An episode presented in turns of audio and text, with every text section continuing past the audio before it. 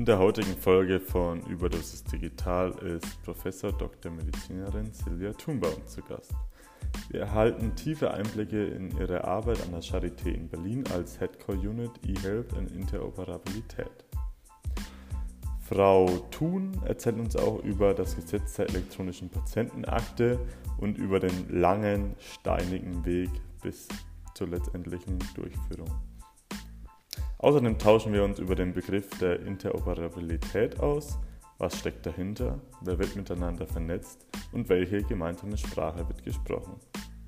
Viel Spaß bei der heutigen Folge und schon mal vorab Entschuldigung für die teilweise schlechte Tonqualität. Heute ist Silvia Thun bei uns zu Gast. Frau Thun, schön, dass Sie heute da sind.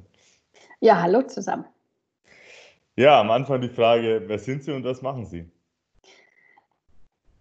Ja, ich bin eine. In dem Bereich arbeite ich auch, äh, bin dazu auch noch Professorin, also bilde Studierende aus und äh, arbeite in ganz, ganz vielen interessanten Projekten an der Charité.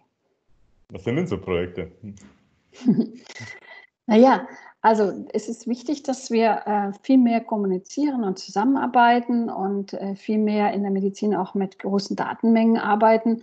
Und äh, in einem Projekt geht es zum Beispiel darum, dass man die Universitätskliniker zusammenbringt und die auch Daten, natürlich datenschutzkonform, teilen wollen, um hier bessere Forschung zu ermöglichen.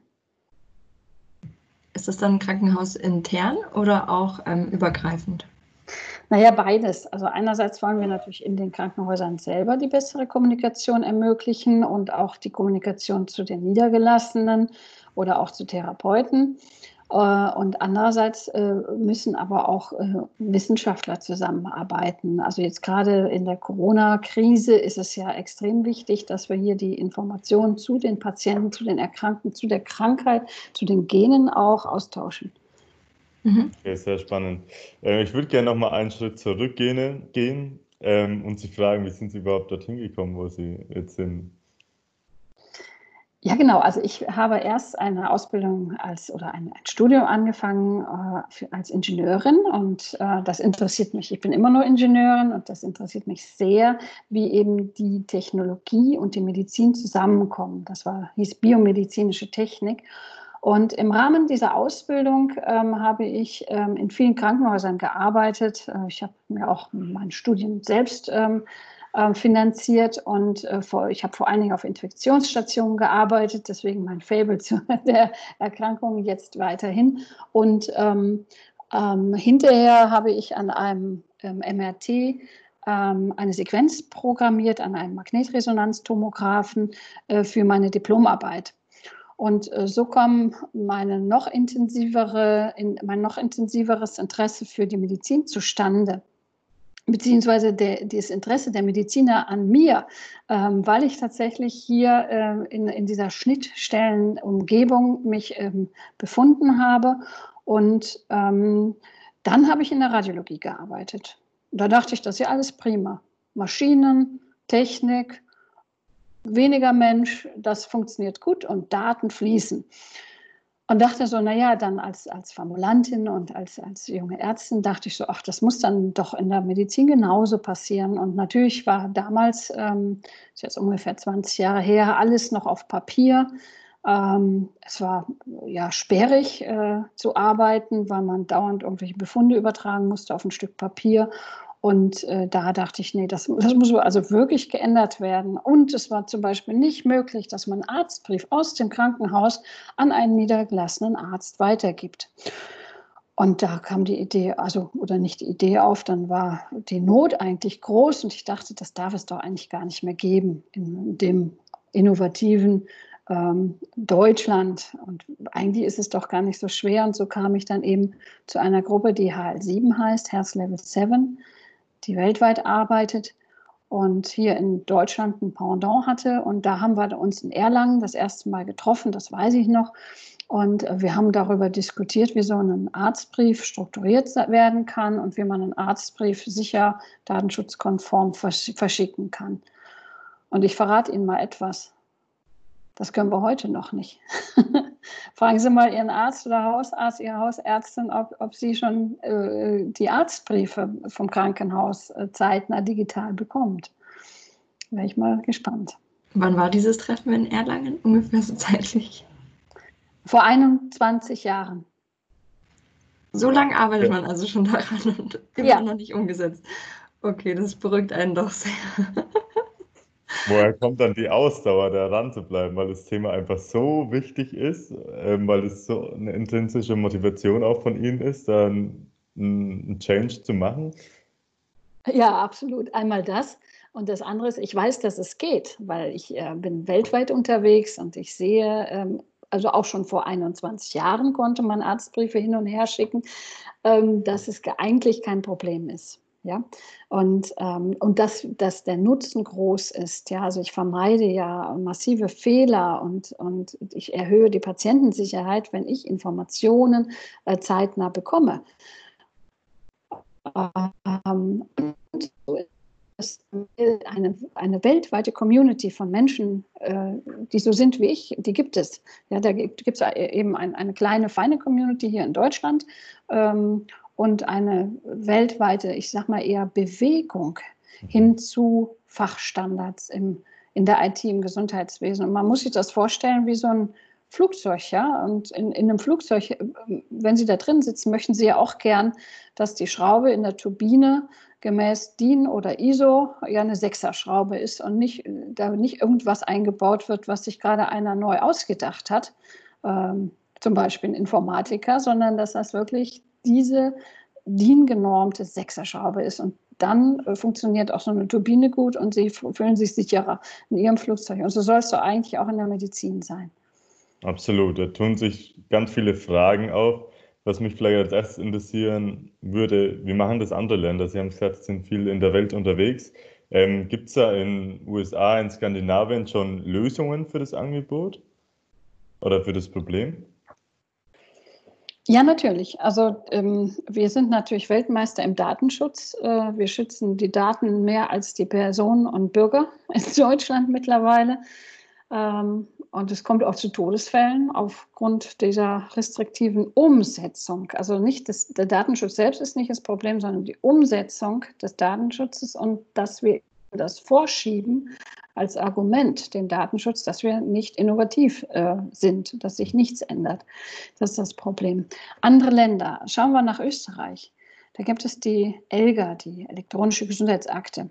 Ja, die funktioniert hervorragend. Da werden äh, pro Monat über eine Million Dokumente äh, zwischen Ärzten ausgetauscht. Der Patient hat direkt die Sicht auf seine Akte, also der Patient sieht alles, ja. Die gehört auch dem Patienten, die ELGA, also die Patientenakte und nicht den Ärzten oder den Krankenhäusern, die befüllen die nur. Und da ist es überhaupt kein Problem. Seit vielen Jahren funktioniert das ohne, äh, ohne datenschutzrechtliche Probleme, standardkonform. Da sind die Standards IHE und HL7 äh, verarbeitet, die ja jetzt auch in Deutschland endlich per Gesetz kommen. Und ähm, ja, die, die, Menschen sind extrem zufrieden. Und jetzt gerade in den Corona-Zeiten ist so eine Akte natürlich Gold wert. Ja, absolut. Ähm, in Deutschland wollen wir ja auch dann ab ja, Anfang 2021 die EPA einführen. Ähm, wieso ist es nicht schon früher passiert in Deutschland? Naja, wenn Sie sich das Gesetz richtig durchlesen, dann wollten wir, stand, ist das Gesetz in 2004 entstanden und da stand drin, wir wollen im Jahr 2006 die EPA einführen. und wenn wir jetzt mal rechnen, sind das ungefähr ein paar Jahre her. Was wie der Berliner Flughafen Verspätung. ich hatte noch andere äh, Projekte, die auch nicht gut gelaufen sind. Aber ähm, ja, dann jetzt sagen natürlich alle, steht im Gesetz und neu. Nein, nein, das steht schon sehr, sehr lange in den Gesetzen. Das steht sogar schon vor äh, äh, 2000 ähm, gab es schon Gesetze im SGB V, die sagten, es müssen zum Beispiel Befundberichte digital übermittelt werden. Und noch heute wird gefaxt was ja viel unsicherer ist als eine sichere digitale Übermittlung von Befunden.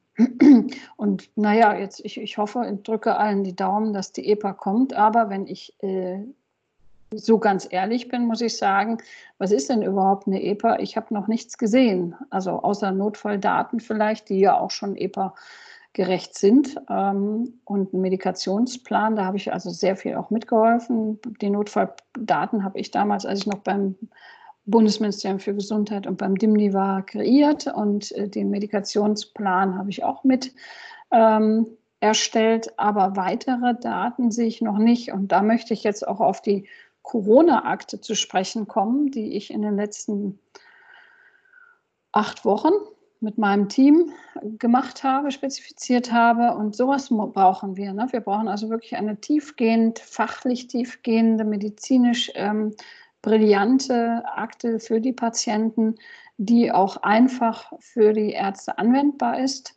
Also wo die Daten automatisiert hineinkommen, also wie Labordaten zum Beispiel und wo ich jetzt nicht als Arzt irgendwas abtippen muss, sondern wo ähm, es ähm, eine, eine, wirkliche, eine wirkliche Kommunikation zwischen Systemen gibt. Und dafür brauche ich Standards, weil nur der Standard aber seine eigenen Schnittstellen hat und alles neu macht, ähm, dann kommt es ähm, nie dazu, dass wir äh, automatisierte Befüllungen zum Beispiel dieser Patientenakte hätten. Also würden Sie sagen, die Einführung der elektronischen Patientenakte ist noch sehr unsicher und auch noch nicht unklar, wie das dann aussehen wird. Also können Sie jetzt gerade in dem Moment noch nicht sagen, dass sie Ihnen äh, irgendwie in die Karten spielen würde oder dass sie ähm, jetzt gerade auf dem Stand bis jetzt ist, dass es ähm, eine positive Veränderung herbeiführen würde? Oder wie ist Ihre Meinung? Oder die Patientenakte brauchen wir auf jeden Fall und die ist extrem positiv äh, wann die kommt. Sie haben ja nach dem Datum gefragt, ne? 21, ja, ob die jetzt 21 schon da ist und in welcher Form sie da ist, äh, das kann ich Ihnen nicht sagen. Also ich sitze hier direkt äh, ähm, quasi fast gegenüber von der Gematik und ich äh, kommuniziere auch mit denen sehr viel. Wir versuchen auch jetzt die Corona-Datensätze, die wir gemacht haben, ne, da sind ja viele sehr wichtige Informationen wie Vitalwerte, Medikation und Laborwerte, diese ähm, Vorgaben auch an die Gematik weiterzureichen über die KBV, die ja zuständig ist für semantische Interoperabilität. Das hat und das hat gut gelungen, äh, ist gut gelungen mit dem Impfpass und jetzt machen wir den Mutterpass und weitere äh, Anwendungen. Und wir sind also wirklich seit einem Jahr richtig auf der Spur. Nun braucht das natürlich ein bisschen, weil sich hier Fachleute abstimmen müssen, weil das im Detail und Informatiker sind ja immer sehr tief im Detail ähm, sehr komplex ist. Ne? Der Mediziner sieht oben nur den Bereich, jetzt kommt ein Medikament zum Beispiel, aber was dahinter an Technologie steckt, das sieht der Mediziner jetzt nicht und das muss aber quasi basierend sein auf diesen internationalen Vorgaben. Das ist nicht so leicht, und, aber ich äh, bin der Überzeugung, dass wir in den nächsten Jahren die Patientenakte haben und dass diejenigen Bürger, die vielleicht heute noch dagegen sind, auch in ein paar Jahren sagen, mein Gott, hätte ich das doch mal früher haben können. Wie schön. Also spätestens, wenn sie krank sind. Absolut, ja. Ähm, sie haben es vorhin kurz angesprochen, es muss einfach einfach sein, die Daten dort einzuspeisen. Ähm, jetzt gibt es doch einige Anbieter, die Krankenhaussoftware anbieten, sei es zum Beispiel Teamplay von Siemens Healthineers. Wir haben die Gematik, wo die ähm, die Patientenakte quasi von, von staatlicher Seite aus programmieren oder erschaffen will, wie vermeiden wir es, dass es dann viele Insellösungen gibt ähm, und, die, und das Zusammenspiel ähm, eher zu mehr Aufwand führt als zur Einfachheit? Äh, noch zur Gematik. Gematik koordiniert und macht die Infrastruktur. Sie macht aber nicht die Patienten, also die Inhalte der Patientenakte derzeit, sondern die KBV. Also die haben die Aufgabe bekommen, ähm, aber die arbeiten natürlich eng zusammen.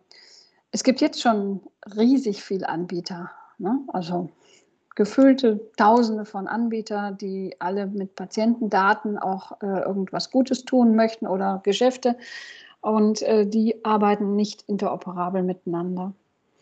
Jetzt gibt es aber die digitalen Gesundheitsanwendungen oder das digitale Gesundheitsanwendung Gesetz. Äh, und in dem Gesetz ähm, sind Kriterien äh, ähm, aufgeführt, die jetzt auch beim BFAM eben abrufbar sind, ähm, was solche DIGAs, um in die Zulassung zu kommen und damit die eben auch finanziert werden können von der Krankenkasse, äh, leisten müssen. Und da ist ein Bereich, da steht Interoperabilität drin. Ja, und also es wird zumindest darauf hingewiesen, jetzt gesetzlich, dass sie interoperabel sein müssen. Da steht aber jetzt noch nicht so sehr konkret, welchen Standard genau die ähm, nachweisen müssen, aber die müssen zumindest sagen, was sie tun in dem Bereich. Und ich hoffe, dass da genug Experten sind, die das auch tatsächlich dann äh, wirklich auch prüfen, weil auch wenn ich sage, ich mache jetzt den HAL7 Standard, davon gibt es drei große Familien, also drei verschiedene, dann ist HAL7 auch mit dem neuesten Standard, das, der heißt FIRE, also wie Feuer, ja, äh, auch ähm, mit sich selbst nicht interoperabel, wenn man nicht die deutschen Basisprofile benutzt oder die deutschen Vorgaben der KBV MIUS oder für den Corona-Datensatz die Vorgaben, die wir erarbeitet haben.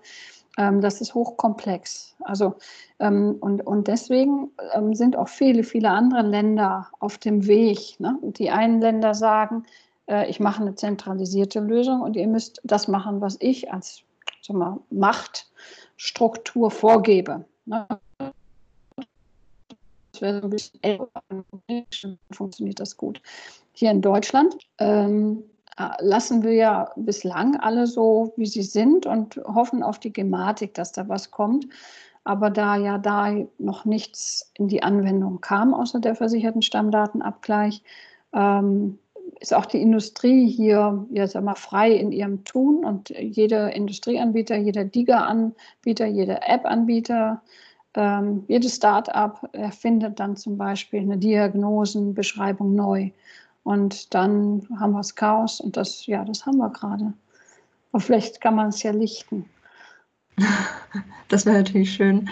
Da möchte ich gleich nochmal eingehen auf Ihre Stelle an der Charité. Wir haben natürlich über Sie recherchiert und äh, da sind wir auf den Begriff Headcore Unit, eHealth und Interoperabilität gestoßen. Ähm, wenn wir ganz kurz nochmal den Begriff Interoperabilität umschreiben, für die Hörer, die den vielleicht nicht kennen, der Ihnen vielleicht noch nichts sagt, ähm, das sind einfach Systeme, die miteinander kommunizieren und dadurch vernetzt werden. Einfach gesagt, oder? Ja, das ist auch richtig. Und äh, es geht vor allen Dingen um Menschen, die vernetzt werden, die mit den Systemen arbeiten, arbeiten möchten. Das heißt also, ich muss eigentlich so erstmal einen Rahmen haben, dass ich tatsächlich Systeme, Menschen, Ärzte, Patienten miteinander verbinden möchte. Dann möcht, muss ich eine einheitliche Sprache haben, ähm, dass ich sage, wenn ich jetzt sage, zum Beispiel zu Ihnen Bank, ja, da denkt der eine daran, dass er noch schnell zur Bank muss und Geld einzahlen wollte. Ach nee, macht man ja heute nicht mehr. Ne? und der andere denkt an die schöne grüne Bank, wo er vielleicht auf, auf einen schönen Wald guckt. Ne? Also, also die Begriffe müssen gleich sein und international vereinheitlicht und dafür gibt es SNOMIT. Das ist eine neue Sprache, die kommt 21. Die haben wir auch schon angewendet im Impfpass und jetzt bei der Corona, äh, bei dem Corona-Datensatz äh, mit 500.000 Begriffen. Also wenn wir miteinander sprechen, sind es ungefähr äh, vielleicht 20.000, 30.000 Begriffe und Normal City hat 500.000 medizinische Fachbegriffe.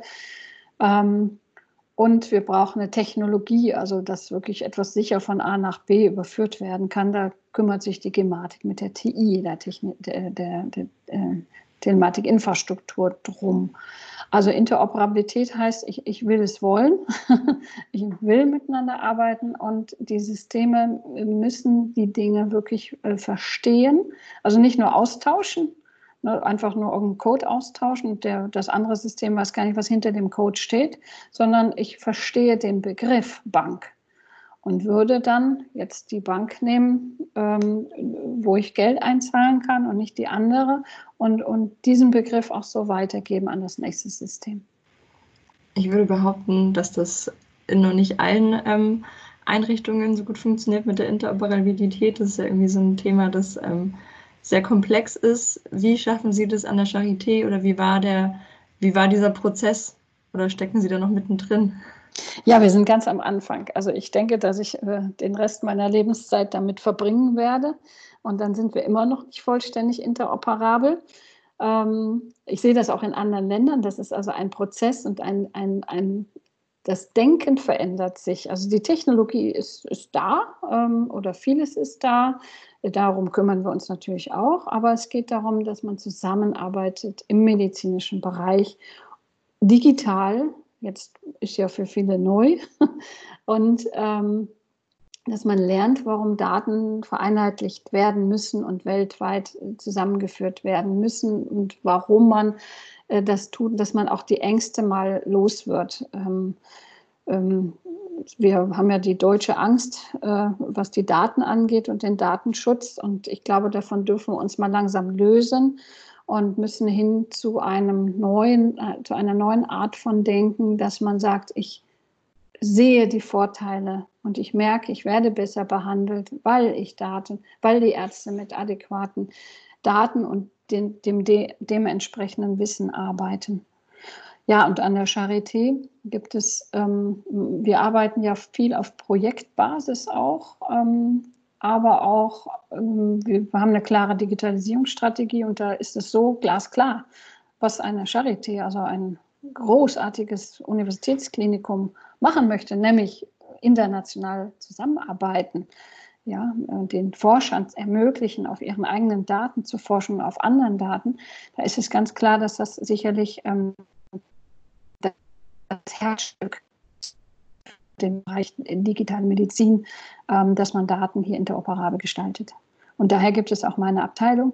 Meines Erachtens müsste es solche Abteilungen in allen Unikliniken geben. In Amerika ist das so.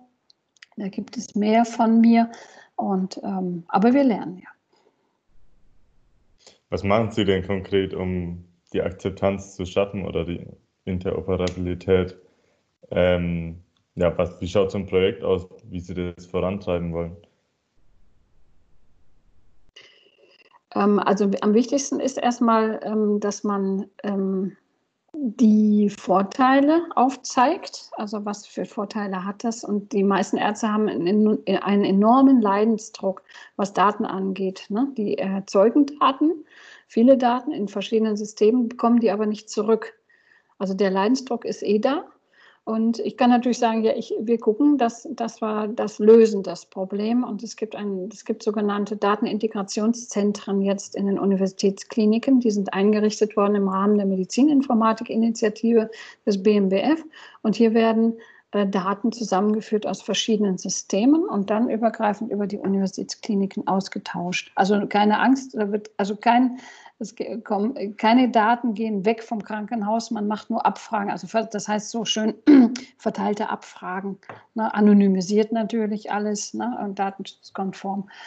Ähm, und, und so ähm, kann man erstmal den Ärzten helfen, den, den Wissenschaftlern helfen. Und äh, den meisten ist das aber auch schon klar. Ne, die sind ja jetzt, ähm, das sind ja alles kluge Menschen, die wissen, dass man das braucht, was, was ich tue. Ähm, und in Projekten zeigt man eben auch, dass es funktioniert. Genau. Also Sie stoßen da auf offene Türen, wenn Sie mit Ärzten darüber ähm, sprechen, oder ist da auch erstmal eine Grundabneigung vorhanden? Also bei den Forschern nicht. Ähm, die, die, denen ist das allen klar, dass man das braucht. Das ist natürlich jetzt schwieriger, wenn ich das jetzt einem Hausarzt erklären muss, der sowieso untergeht in Bürokratie und Formularen und Vorgaben von der KBV und irgendwelchen Programmen und Qualitätssicherungsmaßnahmen. Äh, da kann ich, das kann ich gut nachvollziehen, dass diese Ärzte sagen, nee, also das äh, nicht auch noch bitte, Frau Thun, und noch eine neue Sprache, muss ich die jetzt lernen? Ich immer, nein, nein, Sie merken da gar nichts von, das, das läuft läuft eh im Hintergrund im guten IT-System ab. Ähm, wenn Sie zum Beispiel Masern eingeben oder Masern, Mumps, Röteln, Impfung, dann geht dieses SNOMED, also dieser, dieser Fachbegriff, automatisiert im Hintergrund äh, zu den anderen Systemen. Da müssen Sie gar nichts machen, das merken Sie gar nicht. Okay, der andere Punkt ist ja ähm, auch Thema E-Health. Ähm, was haben Sie da für Projekte oder ist das irgendwie das E-Health und Interoperabilität? Ob das sind das äh, zwei Bereiche, die bei Ihnen zusammenlaufen oder ähm, doch eher getrennt? Mhm. Also es gibt kein E-Health ohne Interoperabilität und ohne Sprache. Ähm, und es gibt auch keine Zusammenarbeit, ohne dass ich äh, kommuniziere, oder? Und äh, dementsprechend gehören die zwei Themenbereiche zusammen. Und ähm, es gibt natürlich, wenn man sich so vorstellt, was ist jetzt, wenn ich jetzt auf der Straße fragen würde, was ist denn für Sie E-Health, dann wird vielleicht sogar schon einer sagen, ach, Telemedizin. Und genau, das sind Projekte, die sind hochspannend, dass man sagt, ich kann zum Beispiel ähm, eine Teleintensivmedizin zur Verfügung stellen, dass die, ähm, dass die Ärzte in, in einem Universitätsklinikum in Aachen oder in der, an der Charité, ähm, anderen Ärzten in kleineren Krankenhäusern, vielleicht äh, klein, ganz kleinen Krankenhäusern helfen bei komplizierten Fällen. Das geht dann oft mit einer Videoübertragung einher. Und auch hier haben wir Projekte, wo man sagt, okay, der, der Befundbericht zum Beispiel wäre hier eine strukturierte, standardisierte in einer Form, die äh, äh, interoperabel ist. Okay, sehr spannend. Ähm, ich würde noch gerne auf Ihren Studiengang eHealth eingehen, ähm, den Sie ja, ja mit aufgebaut haben.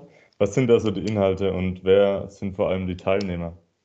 ja, der, mhm, der, der, Studiengang eHealth, der heißt mittlerweile Medizininformatik und äh, hieß mal IT im Gesundheitswesen und man merkt, äh, ähm, das ist, eigentlich ist es kein, kein neuer Studiengang, sondern einer, den es schon lange gibt, aber der hat jetzt neue Inhalte bekommen. Ne? Ähm, die Studierenden, also der wird angeboten an der Hochschule Niederrhein und die Studierenden sind meistens ähm, Menschen, die schon vorher äh, und meine, dass man viel mehr digital machen muss. Ne? Und es gibt natürlich riesen Möglichkeiten, nach dem Studiengang einen, einen, richtig äh, tollen Job zu bekommen, ob es nun weltweit ist oder in Deutschland, bei einer Firma oder im Krankenhaus oder in einem im MVZ, also bei, bei niedergelassenen Ärzten, hier zu helfen. Und das äh, motiviert natürlich äh, die, die Studierenden. Das sind auch, äh, auch ganz, ganz wundervolle Menschen meistens. Und ähm, die Inhalte sind ähm, sehr auf den Beruf ausgerichtet. Äh, da gibt es auch einige Praktika, die müssen zum Beispiel im Krankenhaus ähm, in der IT-Abteilung auch ein Praktikum machen. Und ähm, da geht es vor allen Dingen auch um rechtliche Grundlagen, ganz relativ wenig Programmierung, ähm, aber durchaus äh, wird eine Sprache gelehrt. Ähm, dann um die Telemedizin. Ich gebe zum Beispiel Vorlesungen in ähm, medizinischer Dokumentation oder in den rechtlichen Grundlagen ähm, oder die IT-Systeme im Gesundheitswesen. Und äh, ja, ich meine, das ist einer der ähm, interessantesten Studiengänge, die es gibt heutzutage. Findet der in Berlin statt und ist das ein Masterstudiengang oder Mhm. Dürfen Sie ruhig ein bisschen Werbung Ja, ich mache mal Werbung für äh, Nordrhein-Westfalen, für den mhm. Niederrhein. Da findet der in Krefeld statt. Ähm, und zwar ähm, ist das ein Bachelorstudiengang mit einem aufbauenden Master.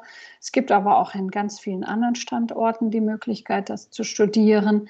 Äh, in Berlin, in Potsdam gibt es das Hess-Hasso-Plattner-Institut, was hier einen weltweiten Master anbietet. Ähm, relativ neu, der heißt Digital Health. Also Sie merken schon wieder ein neuer Begriff ja, von einem Thema, was eigentlich immer gleich ist. Ähm, auch hochspannend. Ähm, und das, ähm, ja, die Herausforderung ist, ähm, hier die jungen Menschen zu motivieren, ein absolut innovatives Fach zu, an, ähm, zu, zu besetzen, und nicht, nicht das Typische, also nicht die Pflege zu studieren, die kann man jetzt auch überall studieren, sondern wirklich zu sagen, nee, ich mache die digitale Pflege zum Beispiel. Ja? Und das ist diese Medizininformatik. Okay, sehr spannend. Ähm, ich denke mal, dass der Bereich in Zukunft auch noch viel mehr wachsen wird und ich glaube, da ist gut qualifizierte ja, Studierenden oder einfach gute Qualifikationen die Grundvoraussetzung. Wie viele Absolventen haben Sie denn aktuell ähm, pro Jahr? Also in, in Deutschland selbst würde ich schätzen, sind es leider nicht mehr als 500. Das ist okay. viel zu wenig. Für, also würde ich mir fast schon für Berlin wünschen, bei den mhm. vielen, vielen Aufgaben, die wir haben. Ähm, und ähm, wir in, in, an der Hochschule Niederrhein haben also wirklich ähm, nicht viele, das viel zu wenige. Ungefähr, ja, ich würde jetzt schätzen, so 20 bis 30 und das reicht nicht aus. Ne? Ähm, deswegen kann ich jetzt wirklich den Aufruf starten, äh, wenn es jemand hört, der jetzt gerade Abitur, das also Corona-Abitur gemacht hat. Äh, das kommt auch im Studiengang vor, genau. Ähm, entschließt euch, äh, dieses äh, tolle Themengebiet zu studieren. Perfekt. Wir können ja einfach einen Link in die Beschreibung mit reinpacken. Mhm. Ähm, dann kann jeder sofort drauf zurückkommen. Ja, am Schluss unseres Podcasts ähm, haben wir immer noch eine kurze Frage, kurze Antwortrunde mit Ihnen vor. Wir stellen Ihnen drei kurze Fragen und wir bitten Sie einfach um eine kurze Antwort. Frage Nummer eins: Wann wird die Digitalisierung im Krankenhaus zum Alltag gehören? Also, sie ist schon ein Alltag. Ich wünsche mir von Jens Spahn das.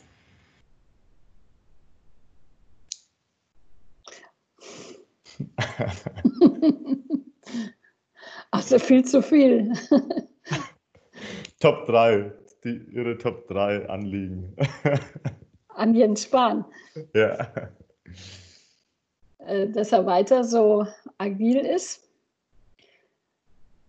dass er noch was länger Gesundheitsminister bleibt, um dann auch die Ergebnisse seiner ganzen Gesetze mitzubekommen. Und die Veränderung des Gendiagnostikgesetzes. Okay, sehr gut. Ähm, jetzt bin ich gespannt auf die letzte Frage. Die größte Chance in der Digitalisierung im Health-Bereich liegen im? In der Aus der Daten. Wir haben ganz am Ende immer noch eine, einen kleinen Tipp von unserem Gast oder eine Empfehlung für ein Buch oder eine Veranstaltung für unsere Hörer. Fällt Ihnen da irgendwas auf die Schnelle ein, was Sie unseren Hörern mitgeben wollen? Ja, wer also das Thema so spannend findet, der kann äh, mitmachen bei, unserem, ähm, bei unserer Veranstaltung, die heißt Deutsche Interoperabilitätstag, DIT. Das ist kürzer und schneller. DIT, äh, die findet statt Ende Oktober, ist kostenfrei. Es ist diesmal im Netz und nicht ähm, vor Ort. Und da gibt es ganz, ganz spannende Vorträge okay. zur Patientenakte, zu Leitlinien, digitalen Leitlinien, ähm, zur Telematikinfrastruktur. Ja. Okay, da können wir auch einen Link einfach in die Beschreibung packen, mhm. dass man da schnell drauf kommt. Ja, dann vielen Dank für das sehr interessante Gespräch. Für mich haben sich wieder viele Sachen ja, erschlossen und neue Fragen aufgetan. Und ich bin natürlich gespannt, wie es ähm, mit der Interoperabilität weitergeht.